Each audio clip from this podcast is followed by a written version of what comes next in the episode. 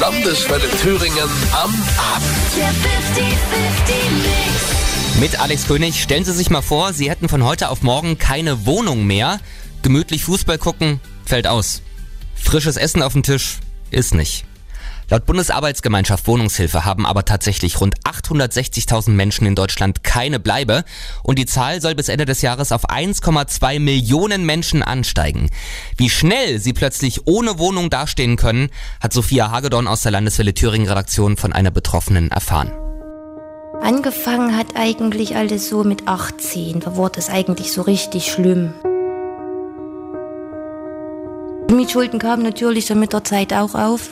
Man ist auch nicht mehr zum Arbeitsamt Termin gegangen, das Geld vom Arbeitsamt nachher gestrichen. Man hat keinen Mut mehr, kein gar nichts mehr, wenn man alles verloren hat. Da, da stehst du da und man hat halt einfach nichts mehr. Mindestens 860.000 Menschen in Deutschland haben keine Wohnung. Anna war fast zehn Jahre lang eine von ihnen. Sie ist 31 Jahre alt, hat schwarze Haare, ist zierlich, sieht gepflegt aus und wenn man ihr sympathisches Lächeln sieht, denkt man nicht im Traum daran, dass diese Person viele Jahre pöbelnd und betrunken auf Thüringer Straßen unterwegs war. Anna, die eigentlich anders heißt, kommt aus einem schwierigen Elternhaus. Die Eltern getrennt, die Mutter starke Alkoholikerin und trotzdem sah erstmal alles so aus, als würde sie ihren Weg gehen. Ich hatte eigentlich meine Lehre mit 16 alles gut gemacht, auch mit 19 noch schön gearbeitet, auch Führerschein alles gemacht. Ja, dann fingen ja die Probleme mit dem Ex-Freund an, der Alkohol wurde immer mehr und dann der Führerschein verloren. Ja, vom Ex-Freund getrennt, viele Schulden übernommen und einfach damit auch nicht fertig geworden irgendwo. Insgesamt zweimal hat Anna ihre Wohnung verloren, weil sie im Suff pöbelte, beleidigte, randalierte. Genau das war ihr Problem, der Alkohol. Drei, vier, fünf Flaschen Schnaps am Tag waren keine Seltenheit. Auf der Straße musste sie trotzdem nie schlafen. Ich hatte eigentlich immer wo was, wo ich schlafen konnte. Ich bin zeitweise bei meinem Freund dann untergekommen, da musste ich aber dann weg, weil ich, wir ja auch noch getrunken hatten, mein Freund damals auch noch ganz stark Alkoholiker gewesen. Es gab immer nur Ärger, soweit dass jedes Mal eigentlich auch die Polizei kommen muss und seine Mutter hat das natürlich auch immer nicht mehr mitgemacht, da musste ich dann dort auch weg. So wie Anna geht es den meisten Wohnungslosen in Deutschland. Wohnungslosigkeit ist ein Symptom. Und das Bild eines alten, betrunkenen Mannes auf einer Parkbank, der gar nicht von der Straße weg will, ist ein Stigma, das die Betroffenen nicht loswerden. Denn wohnungslos ist nicht gleich obdachlos. Obdachlose leben tatsächlich auf der Straße. Wohnungslose kommen oft irgendwo, zum Beispiel bei Freunden, immer wieder kurzfristig unter. Die allerwenigsten entscheiden sich tatsächlich freiwillig auf der Straße zu leben, sagt Barbara Hermle, die seit vielen Jahren Wohnungslose auf ihrem Weg begleitet.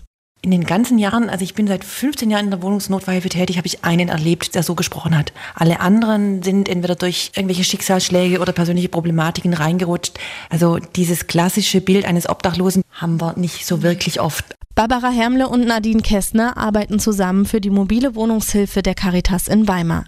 Wohnungslosigkeit zieht sich laut beiden durch alle sozialen Schichten und Altersklassen. Studenten und Rentner in Obdachlosenheimen, alles schon da gewesen. Es geht eben schnell. Daher sind beide bemüht, langfristige Hilfe zu leisten. Dafür gibt es unter anderem Nutzungsverträge. Dabei mietet die Caritas in Kooperation mit der Weimarer Wohnstätte Wohnungen an und vermietet sie an Klienten unter. Wenn alles über eine längere Zeit gut geht, dann wird der Mietvertrag auf den Klienten umgeschrieben.